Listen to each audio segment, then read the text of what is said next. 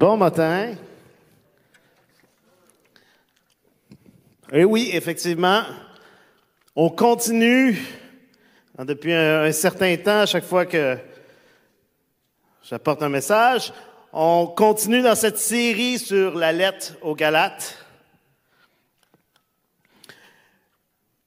Alors qu'on avance verset par verset à travers euh, la lettre de Paul aux Galates, et c'est, je trouve ça intéressant. Moi, ça m'excite.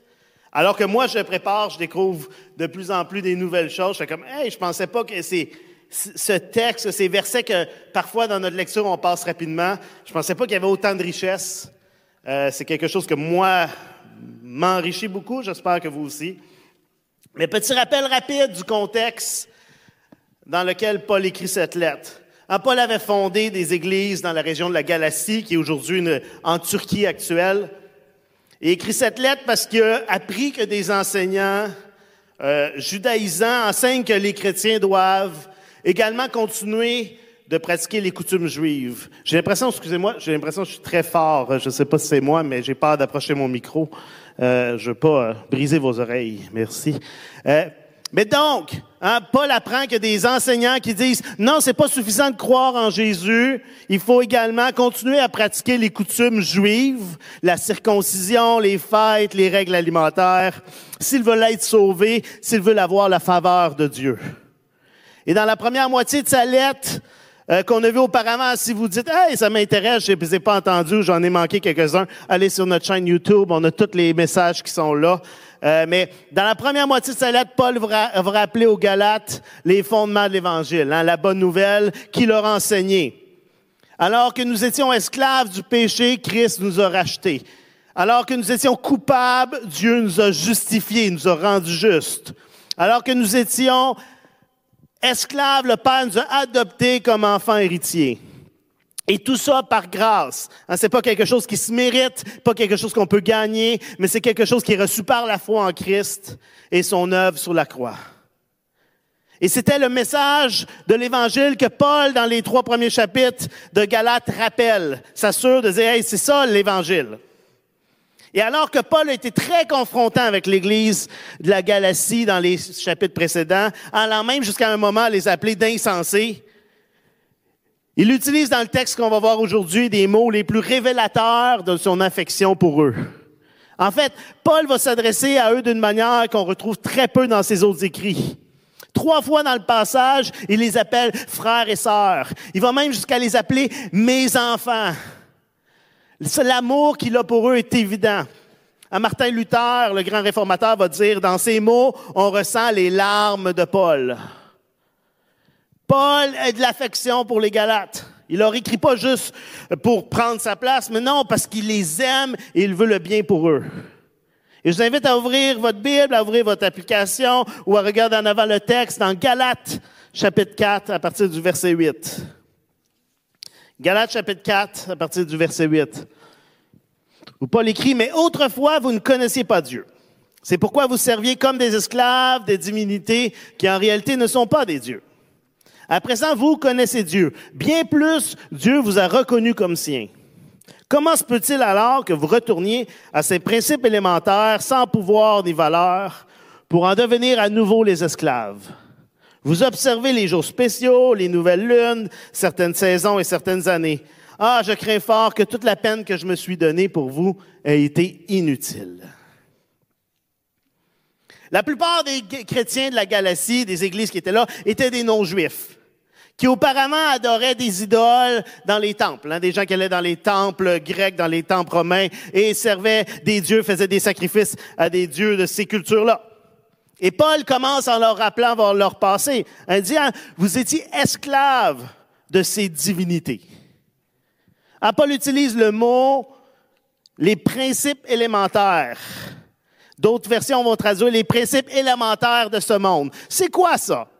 Ah, ben, c'est un terme qui est utilisé à la, à la, base pour parler des éléments du monde visible matériel, hein, le feu, l'air, la terre, l'eau. C'était aussi souvent utilisé pour parler non seulement de ces choses-là, qui pour les, Grecs, pour les Romains, composaient le monde, mais c'était la croyance qu'il y avait des forces spirituelles, qu'il y avait des dieux qui étaient derrière ces éléments-là. et qu'il fallait les apaiser, qu'il fallait leur, les adorer pour gagner leur faveur. Parce que ces forces spirituelles contrôlaient les éléments et contrôlaient nos vies à travers ça. Et donc, les fermiers faisaient des sacrifices à un dieu de la météo pour avoir une belle température, les amoureux à un dieu de la beauté et de l'amour. Et on choisissait le, dieu à qui on, adorait ou à qui on, faisait des sacrifices selon ce qu'on désirait. Et Paul exprime ailleurs, hein, très clairement, si vous voulez lire davantage, dans 1 Corinthiens, au chapitre 8, verset 4, il dit, nous savons qu'il n'existe pas d'idole dans le monde et qu'il n'y a qu'un seul Dieu. Paul exprime comment ces idoles-là, ils n'ont pas de pouvoir, ce ne sont rien, c'est juste du bois, c'est juste du métal, c'est juste de l'or, peu importe, c'est juste de la pierre. Ces dieux n'existent pas. Mais il dit, on peut quand même en devenir esclave lorsqu'on adore, lorsqu'on met en première place dans nos vies autre chose que Jésus-Christ. Paul dit, vous étiez esclave de ces idoles. Hein, le principe élémentaire dont Paul parle, c'est qu'on doit se sauver par nous-mêmes. C'est qu'on on va adorer ce qu'on pense qu'on a besoin pour être pleinement épanoui, pour avoir la vie. Et Paul dit que tout peut être traité tout peut être adoré et traité comme un Dieu, avec un petit d. Hein, autant l'argent, le sexe, le pouvoir, la popularité, la réussite, la famille. On peut devenir, on peut adorer des choses et on devient esclave de tout ce qu'on adore. Si on met notre espoir, si on met notre valeur dans le fait d'amasser de la richesse, eh bien, on va être contrôlé, on va être esclave de la richesse. On va être sous le pouvoir de l'argent. Si notre but dans la vie, notre si on se dit ce qu'il me faut pour être heureux, ce qu'il me faut pour avoir la vie, c'est plus d'argent, ben on va en devenir esclave. Et si on ne réussit pas à l'avoir, si on n'a pas suffisamment d'argent, bien on va être dévasté. Et même si on réussit à en avoir assez selon nos critères, ben, on va être déçu. Parce qu'on va découvrir que finalement, je suis pas encore heureux. Il manque encore quelque chose. Parce qu'elle ne nous apporte pas la vie en abondance qu'on cherche. Et on en veut davantage. Là, quand on traite des choses qui ne sont pas Dieu comme si elles l'étaient, on en devient esclave spirituellement. Et Paul essaye de faire réaliser aux Galates que de chercher à gagner son salut au moyen d'une obéissance à toutes les lois de l'Ancien Testament, mais ça conduit autant à l'esclavage que les idoles qui les gardaient esclaves auparavant. Hein, Paul leur dit, avant, vous étiez esclaves des idoles, vous adorez, vous faisiez des sacrifices à des idoles pour avoir des choses, en vous disant, ah, c'est ça que j'ai besoin. Donc, vous faisiez des actions pour gagner la faveur ou pour avoir une meilleure vie. Vous êtes venus à Christ, vous avez abandonné les idoles, vous avez abandonné tout ce que vous faisiez avant. Et là, vous retournez à une autre forme d'esclavage, une autre forme d'idole quand vous revenez à toutes les coutumes et les fêtes en disant c'est comme ça, j'ai besoin de ça pour être sauvé. J'ai besoin de ça pour plaire à Dieu. Autant, Paul dit autant l'adoration aux idoles que les coutumes juives, hein, les deux essayent d'être leur propre sauveur. Les deux essayent par des actions, par des comportements, d'acquérir la faveur divine. Et peu importe ce qu'on choisit d'utiliser, que ce soit dans les accomplissements, dans la moralité, dans la religion, dans servir notre famille, c'est possible de transformer cette chose en sauveur, donc en Dieu, en idole. Hein, la justice par les œuvres, le fait de chercher à devenir juste, à devenir bon à travers ce qu'on fait, va toujours créer des idoles, des choses qui cherchent à prendre la place de Dieu. C'est juste que parfois et très souvent, il y a des choses qu'on n'imaginerait pas comme étant des idoles qu'ils sont dans nos vies. C'était facile pour Paul puis pour les, les Galates de dire, ah oui, les idoles qu'on adorait avant, qui étaient littéralement des idoles, des statues sur lesquelles, devant lesquelles ils se prosternaient. C'était facile de dire, ah ben oui, ça, ça prenait la place de Dieu. Mais c'est beaucoup plus difficile pour les Galates et même pour nous aujourd'hui de réaliser que certaines choses prennent cette place-là dans nos cœurs.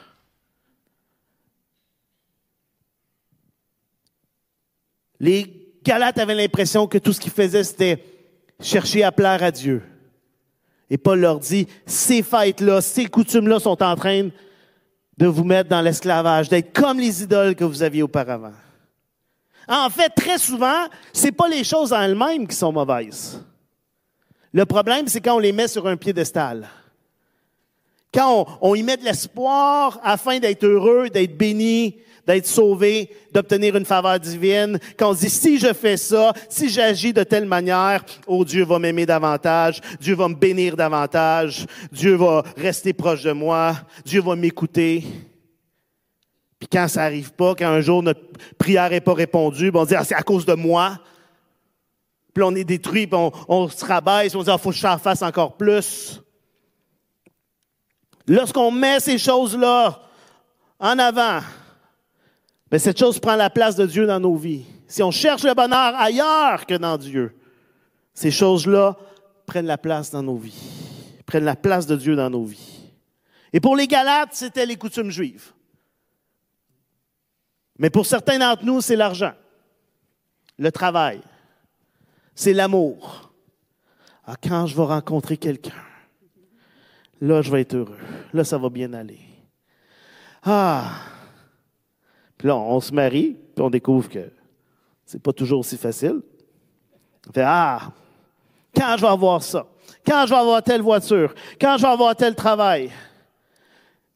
Quand je vais avoir tant d'argent dans mon REER? Quand je vais avoir telle promotion? Quand je vais avoir des enfants? Quand je vais avoir plus d'amis?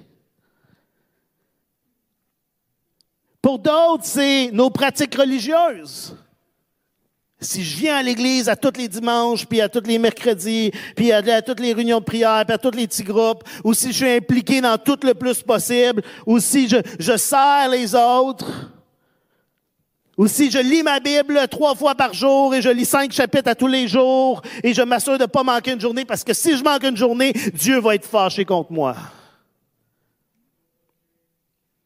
C'est toutes des bonnes choses que j'ai nommées. Hein. C'est toutes des très bonnes choses qu'on doit faire et qu'on doit chercher. Oui, la parole de Dieu, c'est excellent. C'est excellent de lire la Bible. C'est excellent de s'impliquer à l'Église. Mais si ces choses-là deviennent ce qui nous rend heureux ou ce qui gagne la faveur de Dieu, elles prennent trop de place dans nos vies. Elles prennent une mauvaise place dans nos vies. Ce que Paul exprime ici, c'est les idoles, c'est beaucoup plus une question d'attitude que des choses en elles-mêmes. C'est beaucoup plus la motivation derrière ces choses-là que les choses elles-mêmes. Si vous allez à l'église, si vous chantez les chants, si vous étudiez la parole, si vous donnez de votre argent et de votre temps en pensant que c'est comme ça que vous allez gagner la faveur de Dieu, que vous allez mériter son amour, mais vous n'êtes pas différent, dit Paul, de ceux qui adoraient des idoles dans les temples. C'est quoi la motivation derrière ce que vous faites? Est-ce que vous vous sentez coupable lorsque une journée, hein, vous dites, moi je vais prier le Seigneur, je vais lire ma Bible, puis une journée vous le manquez, puis vous vous sentez coupable, puis vous dites, c'est sûr que Dieu m'aime moins, c'est sûr que j'ai moins de valeur devant Dieu. Qu'est-ce qui vous motive pour faire les choses? Est-ce que c'est parce que vous aimez Dieu que vous voulez passer du temps avec lui? Ou c'est parce que vous pensez qu'à travers ça, vous allez gagner votre salut. Hein, vous allez gagner sa faveur. Si votre christianisme, c'est juste de cocher des choses pour se sentir bien devant Dieu, pour être une bonne personne, ben votre christianisme n'est pas différent de toutes les autres religions du monde. Et la Bible est claire à ce sujet qu'il n'y a aucune œuvre, il n'y a rien qu'on peut faire qui est suffisant pour nous sauver. Si quoi que ce soit autre que Jésus est un critère pour être heureux ou pour être digne devant Dieu, eh bien, cette chose-là devient notre maître. Et ce que Paul dit, c'est que sans l'Évangile, on devient nécessairement l'esclave d'une idole, de quelque chose qui prend la place de Dieu. Hein, vous connaissez l'histoire, la parabole des deux frères, ou traditionnellement appelée la parabole du fils prodigue? Vous pourrez lire si ça vous tente de lire plus en détail dans Luc 15, où deux frères Hein, il y en a un qui va voir son père et dit de moi ma part de l'héritage. Il part, il la dépense toute euh, pour, pour son bien à lui, pour faire la fête. Et il se retrouve pauvre, il réalise que je reviens à mon père, il revient. Il se repent, le père l'accueille, il fait la fête. Et l'autre frère, le deuxième frère, qui lui est fâché. Parce qu'il dit, moi j'ai bien agi tout le temps. Puis là, tu fais la fête pour mon frère, mais pas pour moi. Dans ces deux cas, les deux frères, ils voulaient le contrôle de la richesse des biens de leur père, mais ils ne voulaient pas le père. Les deux étaient loin du cœur du père. Le fils immoral, hein, lui, se repent, il entre dans la maison de son père, il revient en relation avec le père, mais le fils qui était moral, qui agissait correctement, lui reste à l'extérieur en colère. Il est aussi loin du père.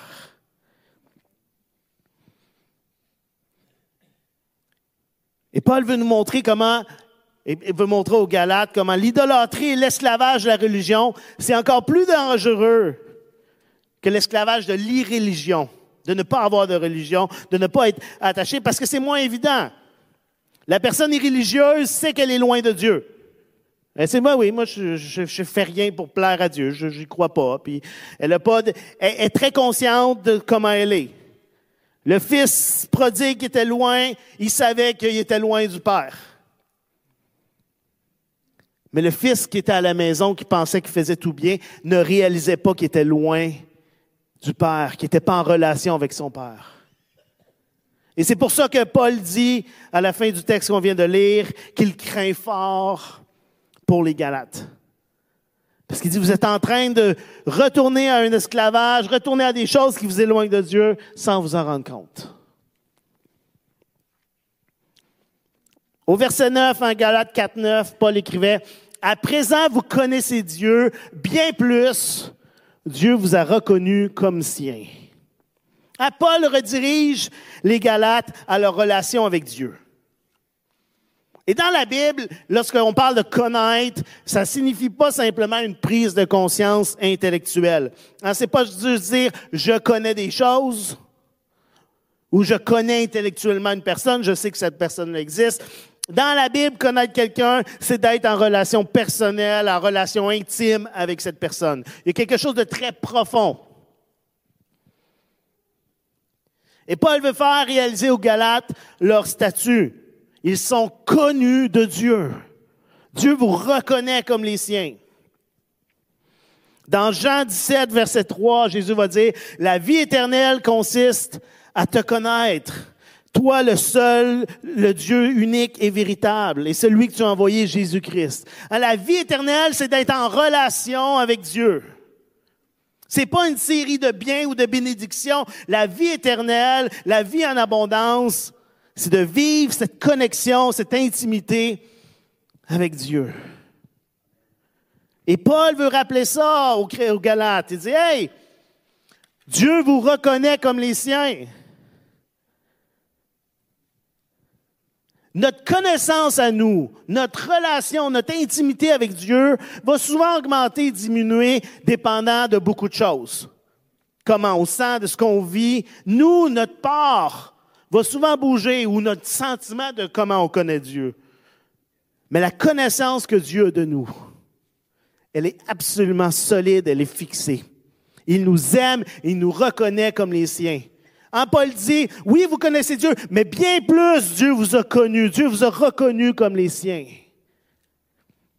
Et c'est souvent notre insécurité concernant notre acceptation par Dieu qui nous conduit à avoir des idoles, avoir des choses pour nous rassurer. On regarde notre connaissance de Dieu, on regarde comment on sent par rapport à Dieu et ça change tellement.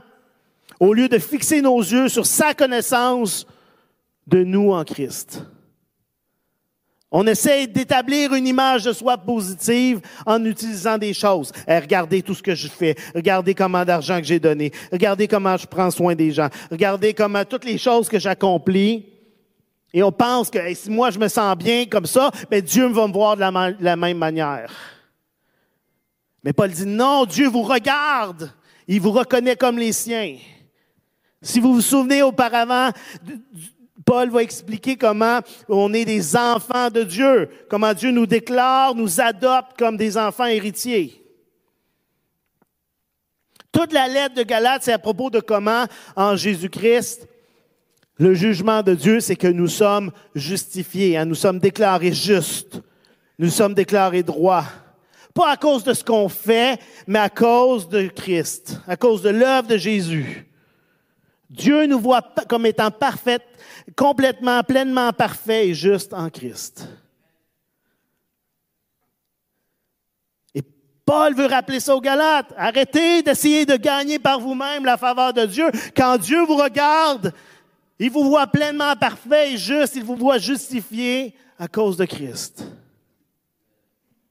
C'est pour ça que Paul va dire dans 1 Corinthiens chapitre 4 au verset 3, alors qu'il vient de dire plein de choses qu'il a accompli, plein de choses qu'il a fait. Il dit, tout le monde, voici tout ce que j'ai accompli. Mais Paul va dire, 1 Corinthiens 4, verset 3, pour ma part, peu m'importe le jugement que vous ou une instance humaine pouvez porter sur moi.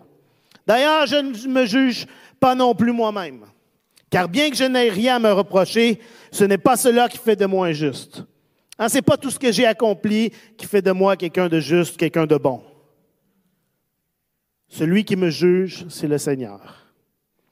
Paul est en train de dire, puisque Dieu me connaît et voit Christ quand il me regarde, ça ne me dérange pas ce que vous pourriez penser de moi. Ça ne me dérange même pas ce que moi je peux penser de moi. Parce que je sais ce que Dieu pense de moi. Je sais comment Dieu me voit. Et c'est ça qui devrait bâtir comment nous nous voyons aussi. Apprendre, ça, c'est, je pense que c'est extrêmement difficile à faire, mais apprendre à tout le temps revenir, qu'on puisse se voir à travers les yeux du Père. C'est ça que Paul veut leur dire. Hey, Dieu vous a reconnu comme les siens. Vous n'avez pas besoin de gagner son amour, elle est déjà là. Elle diminue pas, elle change pas. Tout ce qu'on fait pour Dieu, toute notre obéissance envers Dieu, tout ce qu'on fait envers les autres, c'est pas dans le but d'obtenir notre salut, d'obtenir la faveur de Dieu. On le fait parce qu'on connaît, et bien plus parce que Dieu nous connaît comme les siens. On l'aime, celui qui nous connaît. Et parce qu'on l'aime, on veut lui plaire. Parce qu'on l'aime, on veut lui obéir. On est des enfants de Dieu. Dieu nous connaît intimement. Au lieu d'être esclaves d'une religion, on est des enfants en relation avec Dieu notre Père.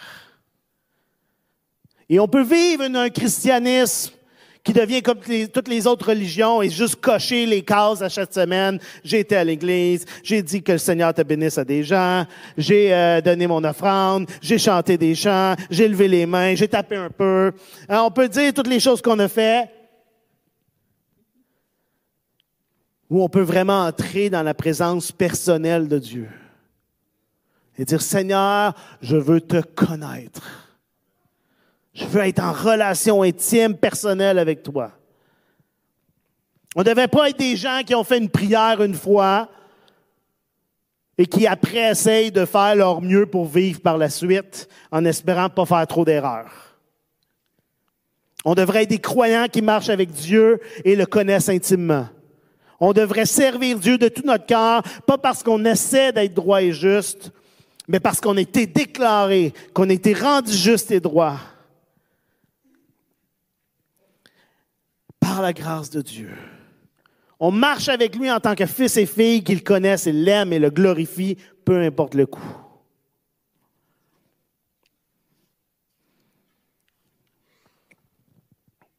Je l'ai dit qu'il y a beaucoup de choses dans quelques versets. C'est profond, Galate.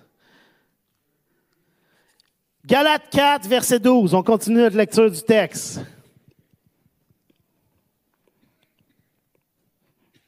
Et on va rentrer ici dans comment Paul, Paul va rappeler des souvenirs aux Galates de comment il est entré en contact avec eux. Comment les églises de la Galatie ont été implantées. Verset 12, Paul dit, Mes frères et sœurs, je vous en supplie, devenez comme moi ne me suis-je pas moi-même rendu semblable à vous? Vous ne m'avez causé aucun tort. Vous vous en souvenez, n'est-ce pas? C'est une maladie qui m'a donné l'occasion de vous annoncer l'Évangile pour la première fois. Vous auriez pu être tenté de me mépriser ou de me repousser à cause de mon infirmité, mais vous ne l'avez pas fait. Au contraire, vous m'avez accueilli comme si j'avais été un ange de Dieu ou même Jésus-Christ en personne. Qu'est devenu votre bonheur d'alors? Car je l'atteste, si la chose avait été possible, vous seriez arraché les yeux pour me les donner. Suis-je donc maintenant devenu votre ennemi parce que je vous dis la vérité? Croyez-moi, ces gens-là déploient un grand zèle autour de vous, mais leurs intentions ne sont pas bonnes. Ils veulent vous détacher de moi pour que vous soyez zélés pour eux. C'est très beau de faire preuve de zèle pour une bonne cause, pourvu que ce soit de manière constante et non seulement lorsque je suis parmi vous. Mes enfants, pour qui j'endure une fois encore les douleurs de l'enfantement, jusqu'à ce que Christ soit formé en vous. Je voudrais tellement être au milieu de vous en ce moment et vous parler sur un autre ton, car je ne sais plus que penser à votre sujet. En verset 20, Paul est en train déjà, il y a 2000 ans, de révéler la différence entre texter et être en personne. Il est en train de leur écrire, il dit, ah, j'aimerais tellement être devant vous parce que vous comprendriez que mon ton est rempli d'amour. Je vous écris des choses dures, mais si vous entendiez ma voix, vous réaliseriez à quel point je vous aime. Puis il peut pas mettre des parce que ça n'existe pas encore. Ça aide pas tant que ça, les emojis. On voit le contexte dans lequel Paul a implanté l'Église des Galates. Paul dit premièrement, mes frères et sœurs, je vous en supplie, devenez comme moi. Ne me suis-je pas moi-même rendu flexible à vous? Paul est arrivé et a été culturellement flexible. Un, ministère, une œuvre qui est dirigée par l'Évangile, c'est flexible et s'adapte à tout, ce qui n'est pas l'Évangile lui-même. Ce n'est pas lié à une culture, à des costumes spécifiques. Les dirigeants peuvent venir et vivre parmi les gens qu'ils cherchent à rejoindre, adopter leurs coutumes, les aimer vraiment.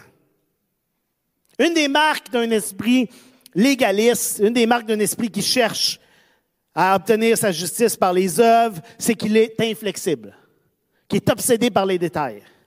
À une personne, telle personne voudrait que ceux qui se convertissent s'habillent, agissent comme nous, parce que c'est la bonne manière. Mais Paul dit, hey, Souvenez-vous, je suis devenu semblable, je me suis rendu semblable à vous.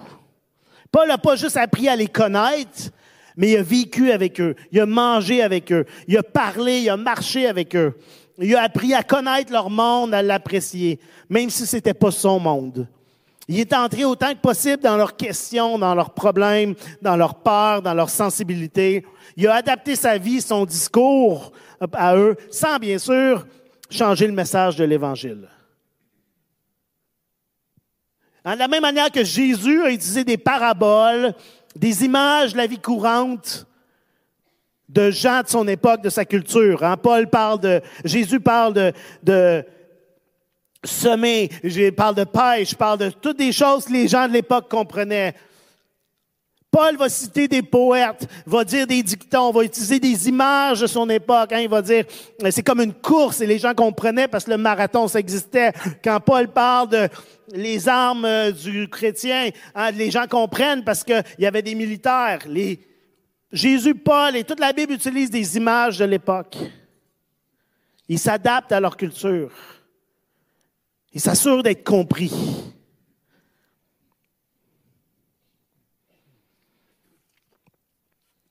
Paul a été culturellement flexible. Il a aussi été, excusez-moi, transparent. Hein, Paul a été tellement ouvert et transparent sur son cœur, si consistant dans sa vie, qu'il peut maintenant inviter les Galates à devenir comme lui, à l'imiter. Hein, il dit, j'aime, je vous en supplie, devenez comme moi. Nos mots ne sont pas suffisants pour convaincre les gens de la vérité de Christ. Hein, les gens autour de nous doivent pouvoir voir nos cœurs, voir nos vies, de voir comment on affronte les difficultés, comment on vit la déception, les interruptions, comment on vit nos relations, comment on agit, comment on pense, afin qu'ils puissent voir que Jésus est réellement vrai et comment l'Évangile change nos vies à tous les jours. Votre vie est beaucoup plus un témoignage que vos paroles. Vous pouvez dire aux gens, moi je suis chrétien, je vais à l'église à tous les dimanches. Mais les gens vont beaucoup plus regarder comment vous agissez du lundi au vendredi que le dimanche. Comment vous agissez au travail, comment vous agissez à la maison. Vos enfants vont beaucoup plus remarquer comment vous êtes à la maison que comment vous êtes le dimanche matin. Paul a vécu d'une manière que les Galates étaient comme, on veut être comme lui.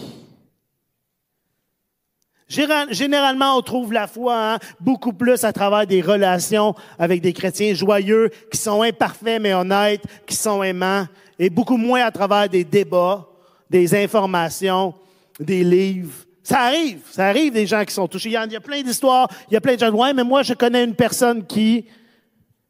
Mais il y a beaucoup plus de gens qui sont touchés parce que j'étais avec quelqu'un, puis wow, sa manière de vivre m'a touché me montrer, hey, il y a quelque chose, il y a un bonheur, il y a une paix que je ne comprends pas. Si Paul avait seulement dit, devenez comme moi, sans lui-même devenir comme eux, ça aurait juste été de l'orgueil. Hein, ça n'aurait pas été suffisant. Paul a mérité le droit de dire devenez comme moi parce qu'il a vécu avec eux. Parce que lui aussi a cherché à devenir comme eux, il a cherché à comprendre leur vie. Hein, au, verset 15, Paul va dire, où est votre bonheur? Parce que ce que Paul leur encourage à imiter, c'est sa joie, c'est son bonheur. C'est pas juste dire, hey, prenez mon point de vue parce que j'ai raison, mais c'est plus que ça. Il dit, non, regardez, vous avez changé. Il est rendu où votre joie d'avant? Votre amour qu'on avait, la relation qu'on avait. Je relis le verset 13 à 15. Paul dit, vous vous en souvenez, n'est-ce pas? C'est une maladie qui m'a donné l'occasion de vous annoncer l'Évangile pour la première fois. Vous auriez pu être tenté de me mépriser ou de me repousser à cause de mon infirmité, mais vous ne l'avez pas fait. Au contraire, vous m'avez accueilli comme si j'avais été un ange de Dieu, ou même Jésus-Christ en personne. Qui est devenu votre bonheur d'alors? Car je l'atteste, si la chose avait été possible, vous vous seriez arraché les yeux pour me les donner. On voit ici comment parfois les opportunités arrivent à travers la difficulté. Comment les problèmes peuvent devenir des possibilités. Il est fort probable que Paul n'avait pas prévu de se rendre dans la galaxie. Parce qu'il dit, c'est une maladie qui m'a apporté à vous, qui m'a permis de donner l'occasion de vous annoncer l'Évangile. C'était probablement soit pas dans son itinéraire, ou pas aussi longtemps. Il avait prévu de faire un petit escale, peut-être, mais il y a eu des délais, il y a eu quelque chose. À cause d'une maladie, c'est ce qui s'est produit, il été en mesure de leur annoncer l'Évangile. Et parfois, hein, c'est une réalité qu'il faut reconnaître, Dieu permet la souffrance, Dieu permet les difficultés dans la vie des chrétiens. Dans Romains 8, verset 28, encore Paul écrit, dit, nous savons entre autres que Dieu fait concourir toutes choses au bien de ceux qui l'aiment, de ceux qui ont été appelés conformément au plan divin. Et on a ici un exemple dans Galate de comment Dieu a contrecarré, a changé les plans bien établis pour apporter beaucoup, beaucoup de bien. Mais même si c'est au travers de la souffrance, dans ce que c'est au travers de la maladie. Dieu promet pas de bénir les chrétiens en enlevant la souffrance. Mais il promet de les bénir, les chrétiens, au travers de la souffrance. Jésus a souffert sur la croix. Non pas pour que nous, on souffre plus, mais qu'au travers de notre souffrance, on devienne comme lui. Dieu utilise notre souffrance pour emmener du bien. Et attention, c'est pas de dire, ben maintenant, je vais m'arranger pour souffrir le plus possible, comme ça, je vais devenir de plus en plus comme Christ. C'est pas comme ça que ça marche. Mais alors qu'on vit des choses difficiles, soit que Dieu change les circonstances, puis on fait Wow! Dieu a changé mes circonstances, il y a du bien qui est arrivé. Ou à d'autres moments, ben, le bien se démontre dans notre caractère. La situation ne change pas, on fait comme Wow, moi j'ai grandi à travers tout ça. Je ne suis plus le même. Tu sais, vous avez déjà entendu des gens qui disent Je voudrais pas ne pas avoir vécu ça.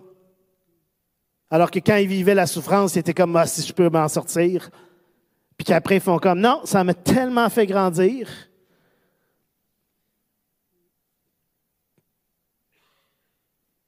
Mais je pense que Paul dirait, cette maladie-là que j'ai vécue, si je ne l'avais pas vécue, les Galates, vous ne serez pas là, vous ne seriez pas là. C'est à cause de cette maladie que j'ai fait ce détour-là. Ah, dans 2 Corinthiens, verset 12, au chapitre, euh, chapitre 12, au verset 7. 2 Corinthiens 12, verset 7. Paul va raconter, ça se passe, le texte de 2 Corinthiens est écrit 13 ans plus tard. Et Paul écrit, d'ailleurs, parce que ses révélations étaient extraordinaires, il parle de tout ce que Dieu lui a révélé, pour me garder de l'orgueil, Dieu m'a imposé une épreuve qui, telle une écharpe, tourmente mon corps. Elle me vient de Satan qui a été chargé de me frapper pour que je ne sois pas rempli d'orgueil. Au sujet de cette épreuve, j'ai prié par trois fois le Seigneur de l'éloigner de moi, mais il m'a répondu, ma grâce me suffit, c'est dans la faiblesse que ma puissance se manifeste pleinement.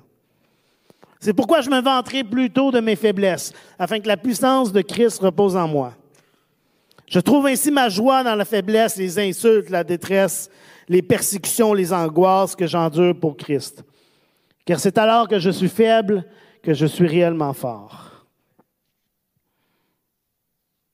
C'est rare qu'on se réjouit dans les insultes, dans la détresse, dans la faiblesse, dans l'angoisse. Paul est en train de dire ici, il utilise une épreuve, une écharpe dans la chair. Paul vit une souffrance ici qui n'est pas toujours trop claire, j'en parle dans un instant, mais quelque chose qui le fait souffrir dans son corps. Et il dit, c'est bon parce que ça me garde humble. Ça me ramène constamment, malgré tout ce que Dieu m'a révélé, malgré toute la place et tout ce que je connais, tout ce que j'ai accompli, il y a quelque chose qui me rappelle tout le temps que j'ai encore besoin de Dieu. Il y a une maladie ou quelque chose, une souffrance dans son corps qui l'empêche de juste s'enorgueillir, qui lui rappelle tout le temps de Oh, OK. J'ai besoin de Dieu, j'ai besoin, je suis faible encore. De la même manière que dans Galate, Paul parle d'une maladie, hein, d'une infirmité, de quelque chose qui aurait pu repousser les Galates. Donc, il était assez physiquement répugnant ou repoussant. Et il y a différentes théories. Je me suis amusé à lire un peu. C'était quand même intéressant. Il y en a qui pensent que Paul avait une maladie des yeux. Ça expliquerait au verset 15 pourquoi il dit, vous seriez arraché les yeux pour me les donner. Et pourquoi, si on regarde un peu plus tard dans Galate, à la fin, ah, parce qu'à l'époque, Paul n'écrit pas toute la lettre lui-même. Il y a quelqu'un qui est engagé, un scribe, que Paul fait juste parler, puis la personne écrit les choses que Paul dit. Et à la fin de Galate, c'est intéressant parce que Paul dit, vous remarquerez, vous remarquez ces grandes lettres, c'est bien de ma propre main que je vous écris. Paul termine et écrit un petit mot de lui-même, et oh, ça change d'écriture, et c'est des grosses lettres. Il y en a qui vont dire que Paul avait une maladie dans les yeux, qu'il voyait mal et que ce serait pour ça qu'il y aurait des grandes lettres. Théorie numéro un. C'est possible. D'autres, ils voient une maladie comme la malaria. Et la Galatie, c'était en hauteur, donc c'est une région qui avait moins d'humidité, donc euh, possibilité de se rétablir là d'une maladie comme la malaria. D'autres y voient hein, la maladie de 2 Corinthiens, et dans ce cas, ça serait quelque chose de chronique parce que 2 Corinthiens, c'est 13 ans plus tard. Donc Paul écrit, il y en a qui y voient de l'épilepsie, quelque chose qui repousse beaucoup à l'époque. C'est pas très clair pour nous, mais pour les Galates, c'est très clair. Hein, qui dit, vous vous en souvenez de ma maladie. Pour eux, c'est clair. Et c'est surtout clair pour eux, pour Paul, que Dieu a utilisé cette maladie pour changer le plan de Paul. En là où d'autres y verraient une simple coïncidence, Paul y voit la main de Dieu qui vient changer ses plans. Paul dit au verset 16, Suis-je maintenant devenu votre ennemi parce que je vous dis la vérité? Quand Paul est arrivé, il était malade, il était répugnant, il était repoussant. Mais les Galates l'ont accueilli avec joie, avec amour. Et maintenant, il semble qu'il rejette, qu'il traite comme un ennemi. Et ça rend Paul perplexe, confus, son cœur est brisé. Parce qu'alors qu'il leur dit une vérité qui les dérange, qui les confronte, ben, ils se sont éloignés. La relation s'est refroidie. Et Paul veut leur montrer que lui n'a pas changé, que son message n'a pas changé, que son ministère n'a pas changé, mais que leur réponse a changé parce qu'ils sont sous l'influence d'enseignants qui ont un message très différent du sien, avec des buts, avec des objectifs différents. Alors, je relis à partir du verset 17 dans Galate 4. Paul dit, croyez-moi, ces gens-là, ils parlent des, enseignants qui sont venus enseigner autre chose, qui parlent contre Paul. Il dit, ils déploient un grand zèle, ils déploient beaucoup, beaucoup d'efforts autour de vous. Mais leurs intentions ne sont pas bonnes. Ils veulent vous détacher de moi pour que vous soyez zélés pour eux. C'est très beau de faire preuve de zèle pour une bonne cause, vous que ce soit de manière constante et non seulement lorsque je suis parmi vous. Mes enfants, pour qui j'endure une fois encore les douleurs de l'enfantement jusqu'à ce que Christ soit formé en vous. Paul veut rappeler, leur faire réaliser la motivation des enseignants, mais aussi leur rappeler ce qui lui le motive. À l'idée d'être zélé pour eux, ça parlait de zéler à élever, à construire les enseignants. En d'autres mots, il aurait pu dire, hein, ils vous flattent, ils vous disent des flatteries afin que vous puissiez les flatter et les admirer en retour. Pour Paul, les autres enseignants cherchent juste à avoir des admirateurs, cherchent juste à avoir des gens qui les suivent. Alors que celui qui est dirigé par l'Évangile n'a pas besoin d'admirateurs qui sont dépendants de lui. Il cherche juste à plaire à Dieu.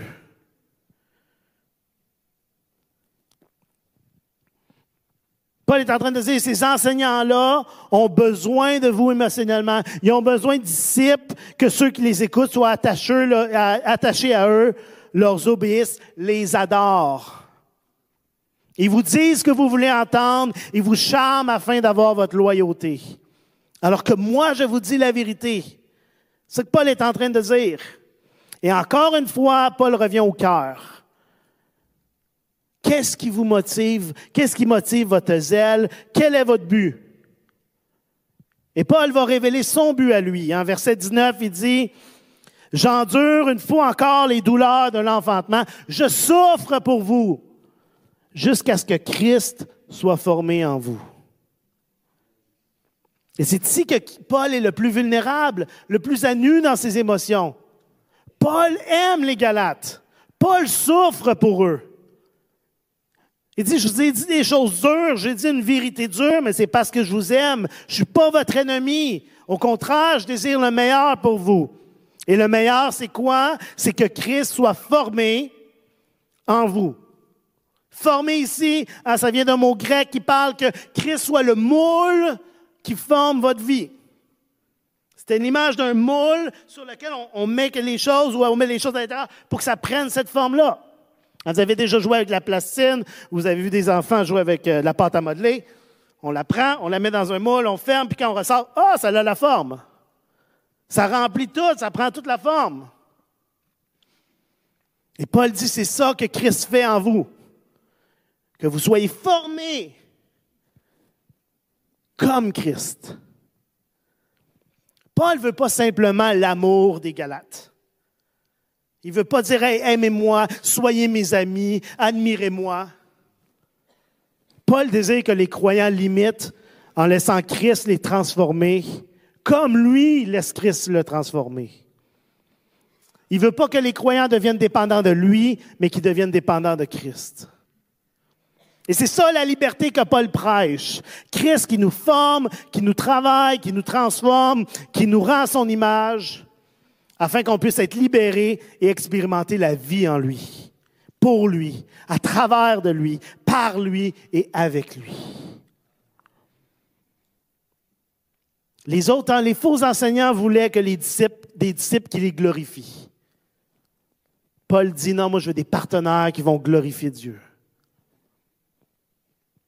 Oui, Paul leur dit des choses difficiles, mais il préfère leur dire la vérité de l'Évangile que de leur dire ce qu'ils veulent entendre et de recevoir la louange. Il y a quelque chose, c'est très clair pour lui, ils ont une mauvaise motivation. Oui, ils vous disent des belles choses, ça vous fait du bien, mais leur cœur est pas bon. L'Évangile, ça nous libère du besoin de l'approbation des autres. Hein. Ça devient possible de confronter avec amour si c'est le meilleur pour les autres. Si vous aimez une personne tellement égoïstement, tout ce que vous voulez, c'est recevoir de l'amour, que vous ne voulez pas risquer la colère de l'autre, ben vous ne lui direz jamais la vérité qu'ils ont besoin d'entendre. C'est au contraire, hein, vous dites la vérité dont ils ont besoin, mais avec dureté, avec pas d'amour, ben les gens ne vous écouteront pas. Mais si vous dites la vérité avec beaucoup d'amour évident, en même temps, il y a une bonne possibilité que ce que vous disiez pénètre le cœur, guérisse. L'Évangile, ça apporte une honnêteté remplie d'amour et non juste de la flatterie égoïste. Parce que quand on connaît notre valeur en Dieu, quand on sait que Dieu nous aime, que Dieu nous reconnaît comme les siens, on n'est pas à la recherche de l'approbation des autres. Mais ce qu'on désire, c'est que les autres découvrent ça, que les autres deviennent, pour reprendre les mots de Paul, que Christ soit formé en eux. Et comme Paul, on doit prier les uns pour les autres, s'enseigner les uns les autres, être des modèles les uns d'une vie semblable à Christ les uns pour les autres, parce qu'on veut que les autres soient transformés. On n'est pas juste des individus qui suivent Jésus chacun de notre côté pour notre bien personnel. On est ici ensemble les uns pour les autres.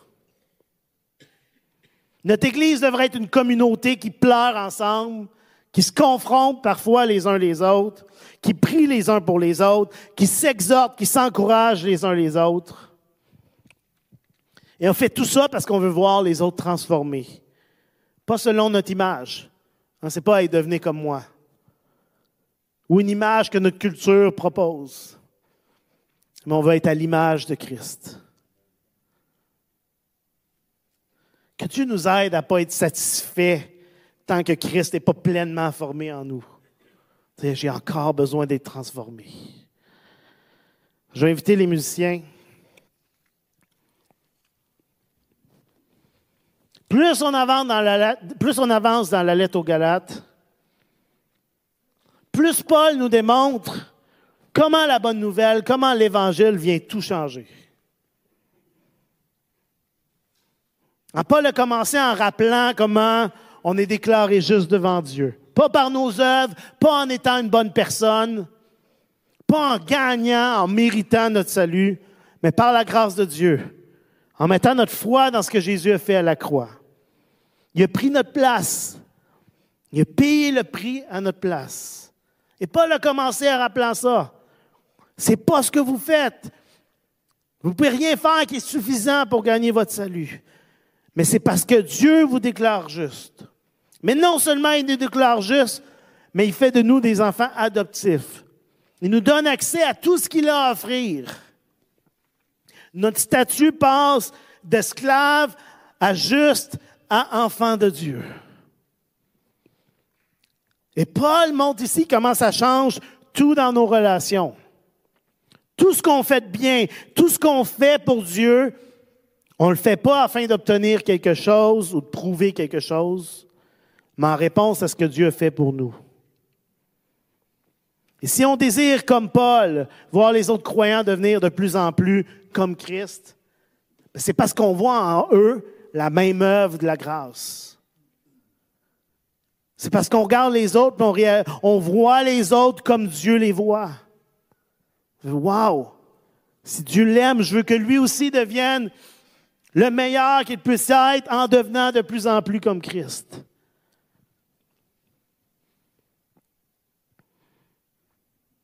L'évangile qui nous transforme nous conduit à vouloir voir les autres transformés aussi. Parce que comme Dieu nous aime, il les aime aussi. Et ce matin, alors qu'on termine, je vous invite à juste prendre un instant et réfléchir. Prendre un instant pour laisser le Saint-Esprit parler à vos cœurs.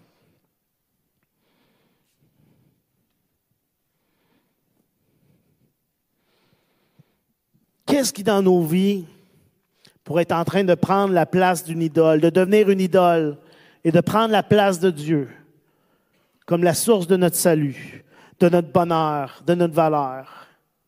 Qu'est-ce qui lentement, peut-être qu'on s'en rend pas compte, mais est en train de prendre trop de place? Qu'est-ce qu'on est en train de mettre comme étant, si j'ai ça, si je peux atteindre ce but-là, enfin je vais être accompli. Enfin je vais être une, une bonne personne.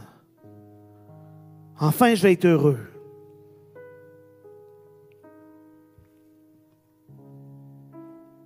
Paul a beaucoup parlé dans, dans ce texte de Galate sur la motivation, sur le cœur derrière les choses.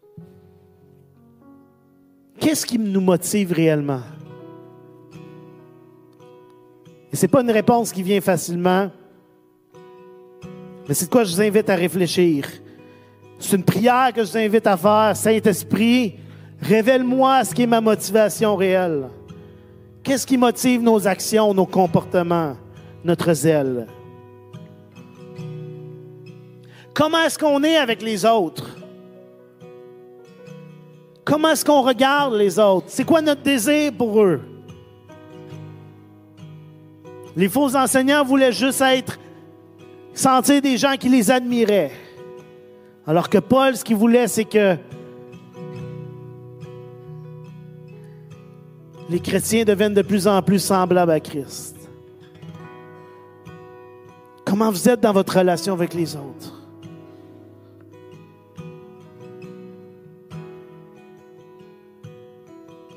Je pense que tout part de réaliser à quel point comment Dieu nous voit. À quel le verset central, si vous connaissez Dieu bien plus, vous êtes reconnu comme les siens. Ce matin, que Dieu puisse nous révéler qu'on est reconnu comme les siens. Que Dieu est notre Père, qu'il nous aime. Ce matin, prions que le Saint-Esprit ouvre les yeux de notre cœur, nous révèle ce qui doit être abandonné, ce qui doit être transformé, ce qui doit être amélioré, afin d'être toujours plus semblable à Christ, d'être formé comme Christ.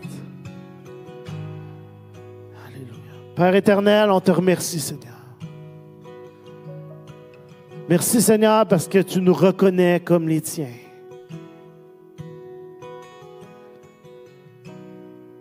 Seigneur, merci parce qu'on n'a pas à, mériter, Seigneur, ton amour, à mériter le salut, à mériter ton pardon, à devenir une bonne personne. Mais merci parce que c'est ta grâce, Seigneur. C'est quelque chose qui nous vient de toi gratuitement, Seigneur. Par l'œuvre de Jésus à la croix, Jésus. Seigneur, je te prie que tu puisses ouvrir nos yeux à la grandeur de ton amour. Ton amour pour nous, mais aussi ton amour pour les autres, Seigneur. Que dans nos actions, Seigneur, dans nos relations, ce qui nous motive, ce qui nous dirige, ce soit ton amour, Seigneur Dieu. Merci, Seigneur Jésus. Saint-Esprit, révèle-nous ce qui doit changer. Révèle-nous ce qu'on doit mettre de côté, oh Dieu. Et Seigneur, rends-nous de plus en plus semblables à toi. Amen.